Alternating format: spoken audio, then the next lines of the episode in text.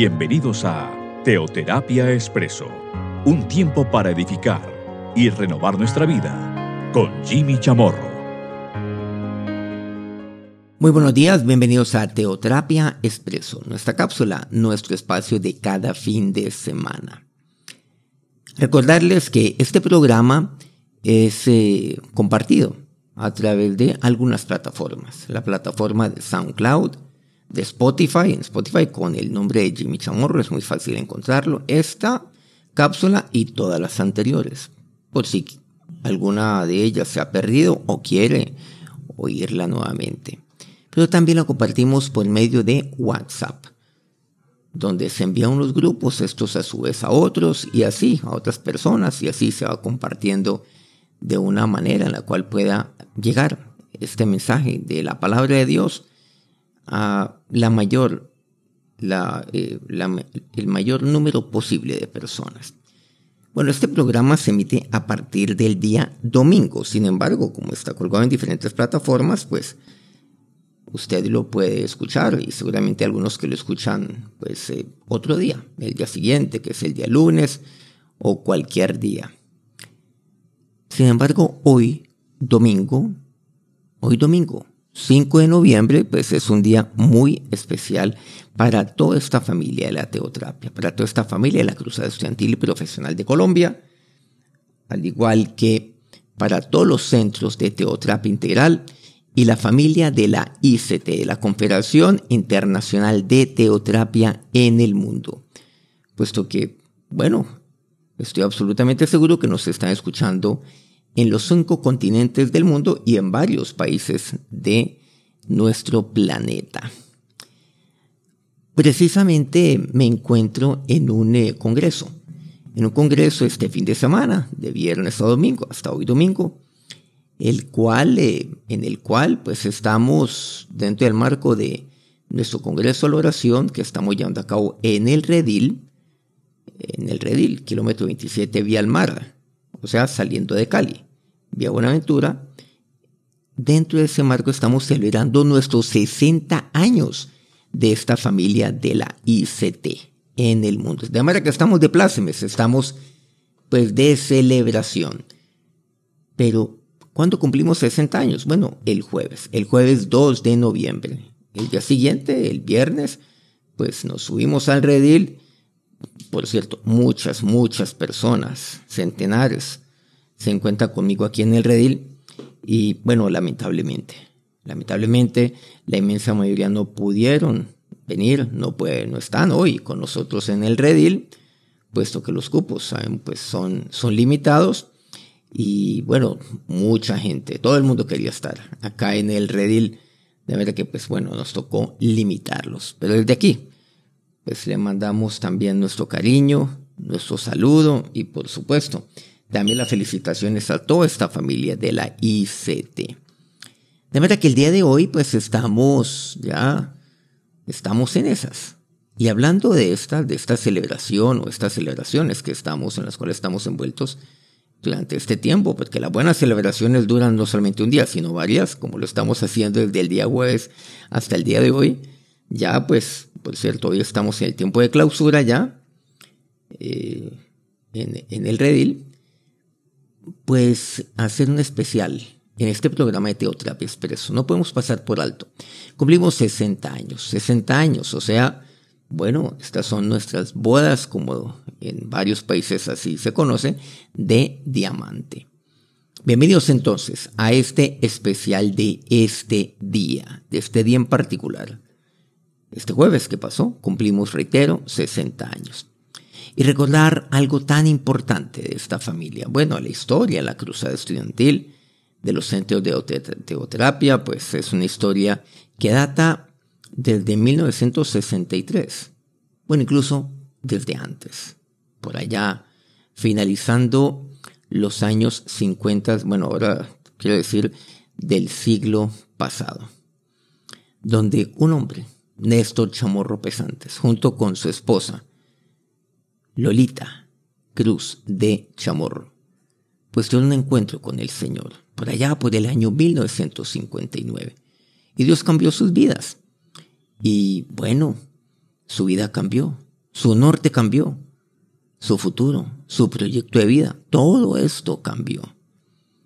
Porque pues Dios los habría llamado al poco tiempo de conocer de Jesús, al poco tiempo de ellos abrir su corazón a Dios, al poco tiempo de recibir a Cristo, de, servirle a Dios, servirle a Dios de tiempo completo, entiéndase.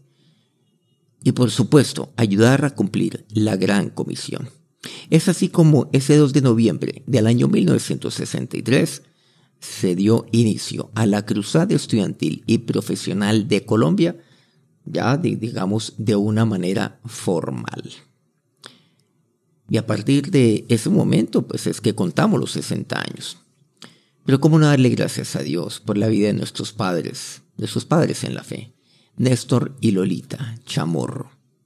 Ellos, como mis padres, darle, por supuesto, toda la gloria a Dios, pero la gratitud a Dios por la vida de sus siervos, aquellos los cuales, pues a los cuales Dios les cambió, les cambió todo, les cambió su vida, les cambió su mentalidad, sus objetivos, les cambió su, su estilo de vida, absolutamente todo.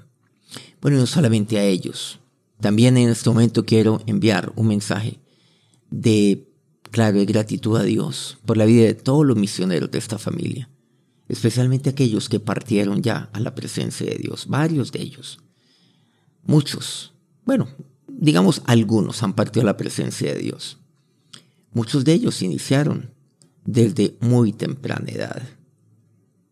Sirvieron a Dios durante varias décadas. Hoy no nos acompañan y se fueron triunfantes a la presencia de Dios. De manera que sí, efectivamente. Bueno, tenemos a nuestro Señor Jesucristo como protagonista, claro, el Espíritu Santo de Dios como protagonista, nuestro Dios y Padre, claro, el Dios y Padre mi Señor. Pero también aquí tenemos unos protagonistas a los cuales tenemos que darle gracias. Claro, nuestros padres en la fe, a los misioneros los cuales parten a la presencia de Dios y partieron sirviéndole a Dios hasta el último de sus días en esta familia, a ellos especialmente especialmente, concretamente, pues quiero, quiero hacer eh, esta, este homenaje. O algunos dicen homenaje póstumo, pero más que a ellos, al Dios de sus vidas. Al Dios de Abraham, de Isaac, de Jacob, al Dios de sus vidas. Recordemos que Dios no es Dios de muertos, sino que es Dios de vivos. Claro, de aquellos a los cuales Dios les ha dado naturalmente, muerte, pero para resurrección de vida eterna, experimentar en eso. Pero Dios los tiene allí, en su presencia. Para Dios sea entonces la gloria. Para Dios sea, pues claro, todo, toda la adoración y toda nuestra gratitud por estos consiervos que cruzaron la meta, como cruzaron aquella cinta. Ustedes saben que después de uno correr aquella cinta, pues, o mejor, de cruzar esa cinta ya no se corre más porque ya se llega al objetivo. Dios es el que pone esa cinta. Usted llegará algún día a cruzar esa cinta. Pero la pregunta es, ¿usted cómo llegará a esa cinta? ¿Cómo ha recorrido entonces usted ese camino? ¿Cómo ha andado? ¿Cómo se ha movido a lo largo de esa carrera? Gracias doy a Dios entonces por tantos consiervos que también hoy permanecen fieles a Dios, fieles a su palabra, fieles a la gran comisión, fieles también a esta familia en diferentes partes del mundo, en diferentes países, en diferentes continentes, cumpliendo la gran comisión y nunca renunciando a ese llamado dentro de esta familia en la cual Dios los ha, los ha puesto, donde Dios los llamó. Hoy en este especial quisiera recordar, quisiera recordar, o mejor más que recordar, refrescar nuestra memoria. Nuestra memoria en cuanto a lo que han sido los fundamentos conceptuales de esta gran familia, esta gran familia de la Cruzada Estudiantil, esta gran familia de la teoterapia, de la ICT, con visión mundial. Por supuesto, Debemos tener entonces unos fundamentos conceptuales. ¿De dónde? ¿De dónde se tomaron estos? Pues básicamente de la Biblia, no podía ser de otra. Cuando hablamos acerca de esto, pues eh, comencemos con algo, con nuestra visión, misión y destino. Seguramente algunos de los que me están oyendo eh, en este instante, pues eh, conozcan o recuerden algo de los fundamentos conceptuales de esta familia espiritual. Otros seguramente no, pero vamos a verlo de una manera sucinta, de una manera resumida, por supuesto, que no es el espacio para profundizar en ello, pero están algunos puntos fundamentales. Tenemos una visión. ¿Cuál es la visión? Es un término compuesto, por cierto, este tema de visión, ver acción. Claro, yo veo acción, yo, tengo, yo soy visionario, aquella acción que hoy todavía no está aquí como cerca, pero yo la veo, yo veo acción, como aquel Moisés cuando saldría de Egipto. Y después, desde allá, desde el monte Nebo, visualizó, visualizó acción, o sea, tener visión del lugar a donde yo he de llegar. Hoy me estoy moviendo, pero debe tener visión. ¿Y cuál es la visión de esta familia? La visión nuestra, por supuesto, como siervos de Dios, como hijos de Dios en esta familia. Pues no puede ser otra, sino aquella que nos entregó nuestro Señor Jesucristo antes de partir de aquí, de esta tierra, antes de ascender al cielo. Por supuesto, después de haber muerto y resucitado. Recordar Mateo 28, del 18 al 20. Y resaltar algo aquí. Claro, toda potestad me da en el cielo y en la tierra. Por tanto, id y haced discípulos a todas las naciones. Eso es lo que dice esa primera parte. A todas las naciones. ¿Cómo lo hago? Enseñándoles. Claro, bautizándolos, identificándolos con Cristo, por supuesto. Enseñándoles que guarden todas las cosas que yo os he mandado y aquí yo estoy con vosotros todos los días hasta el fin del mundo. Entonces, nuestra visión es cumplir la gran comisión. Ahí Jesús nos entregó esa visión. O sea que no es algo lo cual pues se nos ocurrió, que se le ocurrió pues a, nuestro padre a la fe, Néstor Chamorro, junto con nuestra madre Lolita, ve cuál es, va a ser la visión de aquí de, de la cruzada. No, no, no fue así. Fue algo lo cual Dios les mostró allí. Vamos a cumplir la gran comisión en esta generación. Llevando el mensaje de Jesucristo a todos los rincones de la tierra. Pero por supuesto que esto llega por revelación a nosotros como hijos de Dios. Mi padre decía que solo los soñadores son visionarios, aquellos que tienen los sueños de Dios. Entonces tenemos esa visión. Bueno, ¿cuál es la misión de la ICT? Pablo le decía en 2 Timoteo 2.2, lo que ha subido de mí ante muchos testigos, esto encarga a hombres fieles que sean idóneos para enseñar también a otros. ¿Cómo cumplimos con esa gran comisión que obedece naturalmente a la visión? Pues a través de la misión. Y la misión no es otra sino la de formar hombres y mujeres capacitados como, como líderes. Entiéndase, como personas fieles e idóneas. Un líder es una persona fiel, fiel a Dios, fiel a su palabra, no se aparte de allí por un instante, fiel al camino que Dios tiene para él, no se aparte, no retrocede. Claro que no, ni siquiera mira atrás. Fiel. Aquí vemos entonces que es una persona fiel, claro. O sea, sí, permanece allí, fiel. Fiel ahí donde Dios lo ha llamado. No tiene sentido que Dios me llame a un lugar y mañana a otro y así sucesivamente a otro.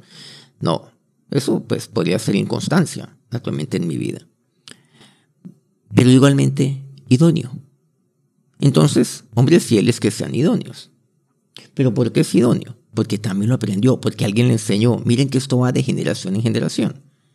Miren, hombres fieles que sean idóneos para enseñar también a otros, y así sucesivamente. Y eso es lo que vemos nosotros aquí en cuanto a lo que concierne nuestra misión. Y aquí, dentro de lo que concierne a la misión, pues tenemos también un término compuesto. ¿Cuál es misión? Claro, misión, o sea, es algo propio mío. Está la visión, veración. ¿Cuál es mi misión? ¿Cómo voy a alcanzar esa acción? Ya lo vimos, según de Timoteo 2. Y aquí tenemos, primero, dentro de este punto, una mentalización.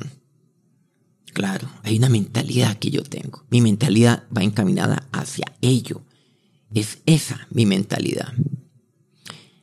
Y y mi mentalización, ¿cuál es? Es el mundo. Pero también hay una causa Una causa, claro, ser su testigo. Recordando Hechos 1.8, cuando Jesús allí también, antes de ascender al cielo. ¿Qué es lo que él dice aquí? Pero recibiréis poder cuando haya venido sobre vosotros el Espíritu Santo y me seréis testigos en Jerusalén, Judea, Samaria, hasta lo último de la tierra. Eso es lo que nos dice. Ser su testigo. Mi causa, ¿cuál es ser su testigo? Y como testigo, ¿yo qué hago? Voy a, decir aquí una redundancia y es, pues yo doy testimonio, o sea, yo testifico, doy testimonio hasta lo último de la tierra. Yo tengo una causa. Pero también tengo una estrategia. Y la estrategia es aquella de 2 Timoteo 2, volviendo nuevamente a este pasaje, bandera que tiene que ver con la misión. La estrategia. ¿Cuál es? Jesús nos habla muy claro. Bueno, Dios nos habla claro por medio de Pablo en ese 2 Timoteo 2.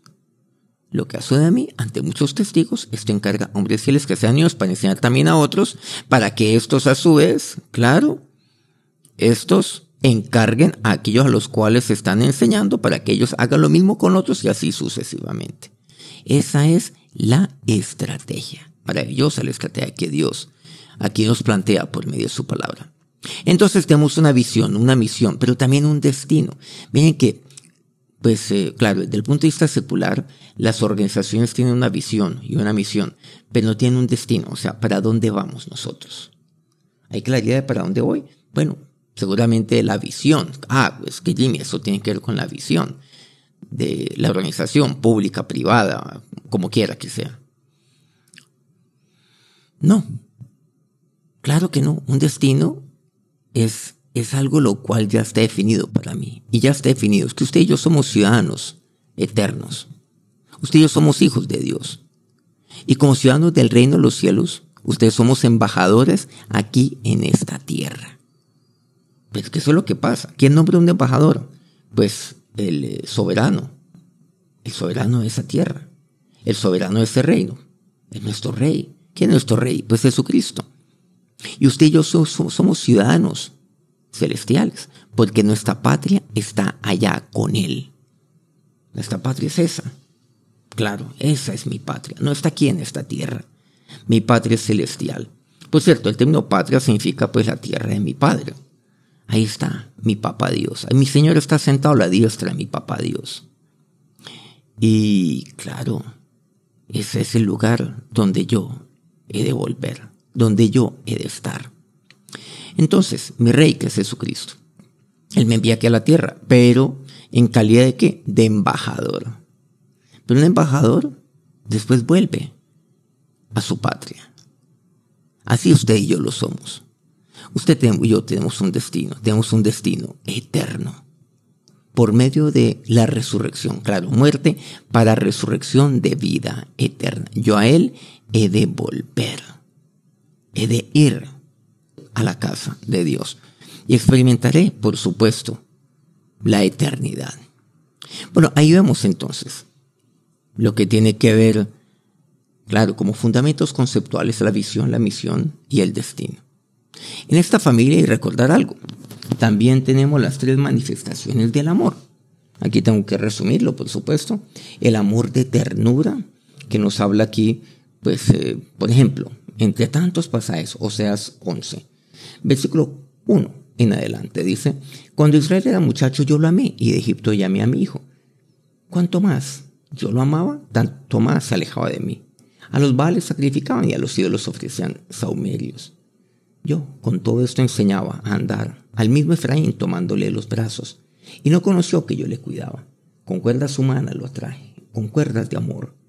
Y fui para ellos como los que alzan el yugo de, sobre su cerviz, y puse delante de ellos la comida, el amor de ternura. Cuando conocemos de Dios, por supuesto, nos atrae, nos seduce ese amor de ternura. Claro, el tierno amor de nuestro Señor. Pero también existe el amor en disciplinas. Estamos hablando pues de, principios. Yo tengo que tener unas disciplinas en mi vida. De disciplinas. Claro, hemos visto aquí algo, algo importante. La vida de disciplina. A veces la gente habla de talento. Bueno, la gente también habla acerca de constancia, algo así, por, por el otro lado, ¿no? Está el talento y la constancia. El dicho de que la constancia alcanza lo que el talento no. Algo así. Pero la palabra de Dios me habla acerca de disciplinas. Sí, yo debo tener disciplinas en mi vida. Naturalmente, yo no puedo vivir desordenadamente. Porque si no mi vida es, es, caótica. Bueno, hasta eso, por cierto, enferma. Enferma todo mi ser. Hasta, enferma, hasta es dañino para mi salud. Claro. El no tener disciplinas. O sea, principios en mi vida. Dios tiene, claro, unos límites para mí, pero esos límites tienen que ver con una senda la cual Dios ha puesto. Una senda que Dios marca para mi vida. Es una, es, claro, son unos límites que que a mí me van a proteger, son de protección.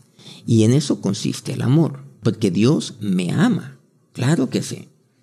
Es como cuando un niño entonces se acerca a un tomacorriente y entonces trata de meter los dedos en el tomacorriente o toma un gancho y trata de meterlo allí. Entonces, no, un momento, un momento, pues obviamente que hay cosas las cuales yo no puedo permitir que hagan porque por el bienestar de mi hijo. Mal haría yo, más bien no hacerlo. Las disciplinas. Claro, entonces usted le enseña a su hijo, por ejemplo, a que de muy temprana edad organice su parto, por ejemplo. Bueno, hay algunos que no lo hacen, que no hacen, que, que, no enseñan eso. Pero es bueno, claro que es bueno. Naturalmente que, que se cepille los dientes todos los días. Por supuesto, que eh, haga, pues, que tienda su cama, que por lo menos haga esto que mantenga las cosas en orden, que aquellas cosas que tomó las devuelva donde estaban una vez las use. Estamos hablando de algo sencillo, pero en la palabra de Dios existe eso, por supuesto que sí. La palabra de Dios me dice en Deuteronomio 28.1.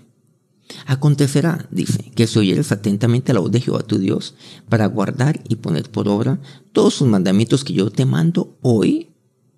Ah, que dice a continuación, vendrán sobre ti todas estas bendiciones. Claro que a nosotros nos gustan las bendiciones. Ay, que vengan todas las bendiciones de Dios. Ah, pero hay algunas cosas importantes. Hay disciplinas.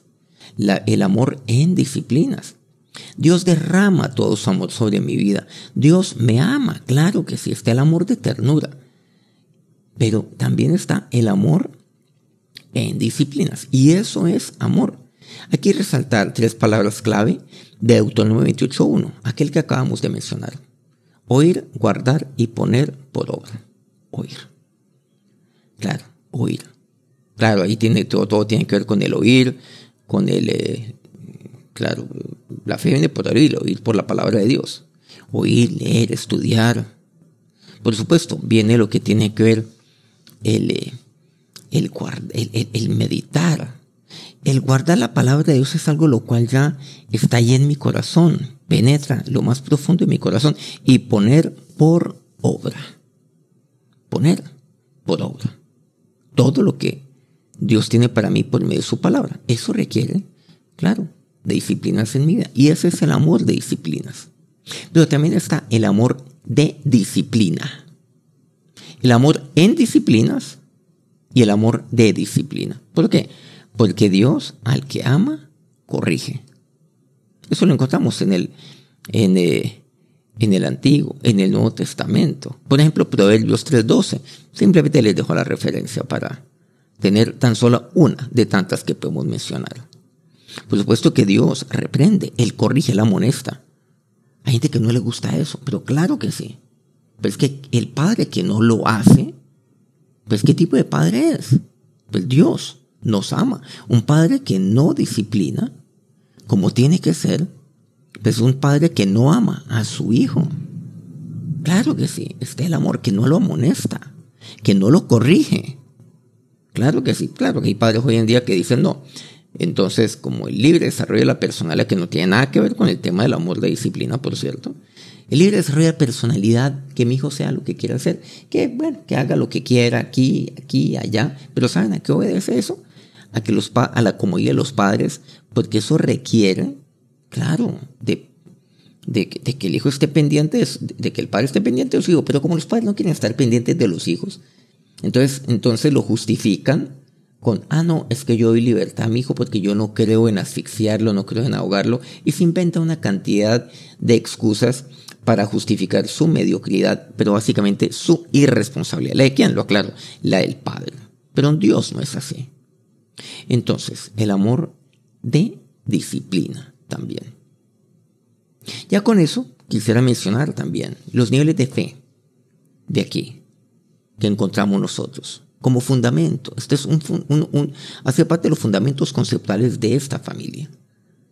Entonces vemos ahí niveles de fe, porque Dios nos lleva de gloria en gloria. Está la fe de la iniciación.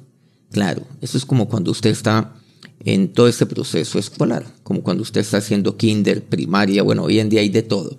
Tenemos que prejardín, jardín, transición, que uno este ya pierde la cuenta. Eso toca dedicarle hoy en día solamente 10 años eh, antes de ingresar a, primero de primaria. Bueno, es, es, una cosa rara porque uno a los cinco años debe haber recorrido eso. Entonces, matemáticamente uno no se explica, pero, pero bueno. Pero tiene que ver con lo básico. Claro. Tiene que ver con aquellas cosas básicas. Lo que decimos aquella doctrina básica, para mí, es la fe. La fe de comenzar con Cristo, la fe con la cual yo inicio, claro, todo inicia recibiendo a Cristo por fe, porque usted y yo recibimos a Cristo por fe. Pero la mayoría de las personas, bueno, o por lo menos muchos, se quedan allí, nada más, en la fe de la iniciación.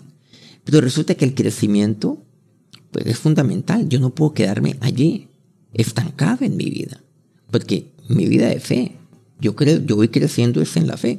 Por eso los discípulos le decían a Jesús, aumentanos. ¿Cómo, aumentamos la fe? Aumentanos la fe. Entonces viene en segundo lugar la fe del desarrollo. Entonces comenzamos entonces a caminar con Cristo. Claro, y comenzamos a ver que, yo quiero cada vez crecer más y más, que mi fe vaya creciendo o aumentando más y más. Y, yo voy viendo la respuesta de Dios a muchas cosas en mi vida, que mi vida cambiando, mi hogar se va restaurando, viendo, claro, yo voy viendo ahí la mano de Dios en mí. Yo el respaldo de Dios, digo, uy, pero esto, esto tan bueno. Y, la fe en desarrollo, donde yo quiero aprender más y más del Señor. Volviendo al tema del amor, entonces yo, yo, estoy como en, en el primer amor, pero yo quiero permanecer en ese primer amor, que por cierto siempre vivir de acuerdo a ese primer amor, nunca graduarme de ello. Pero luego viene la fe de los milagros.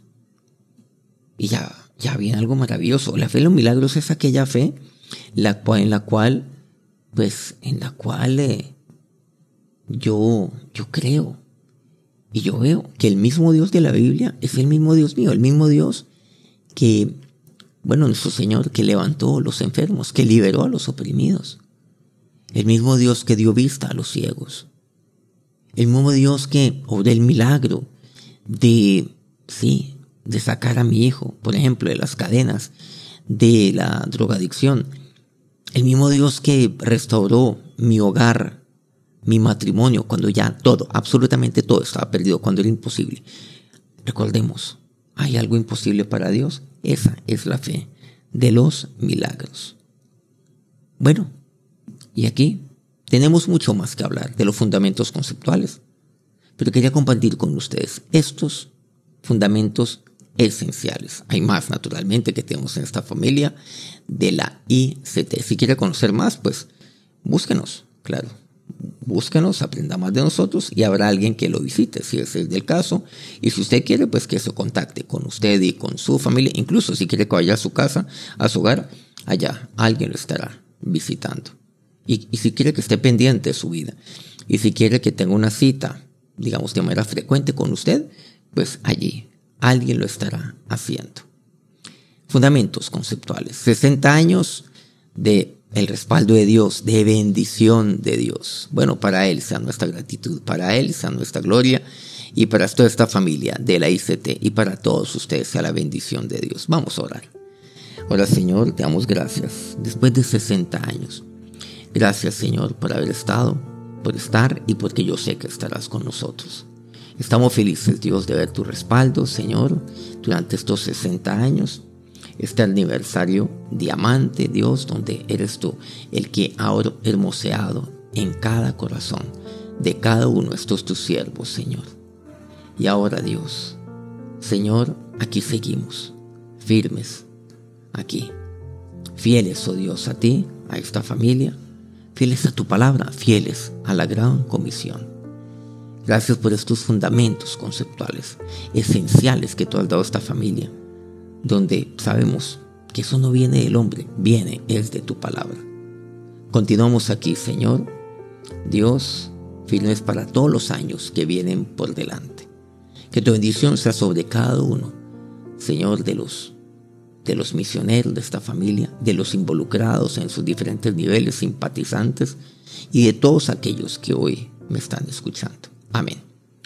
Muchas gracias por acompañarnos en este día y en este especial. Dentro de una semana retomamos obviamente nuestra programación habitual. Que tengan un feliz día, que Dios los bendiga.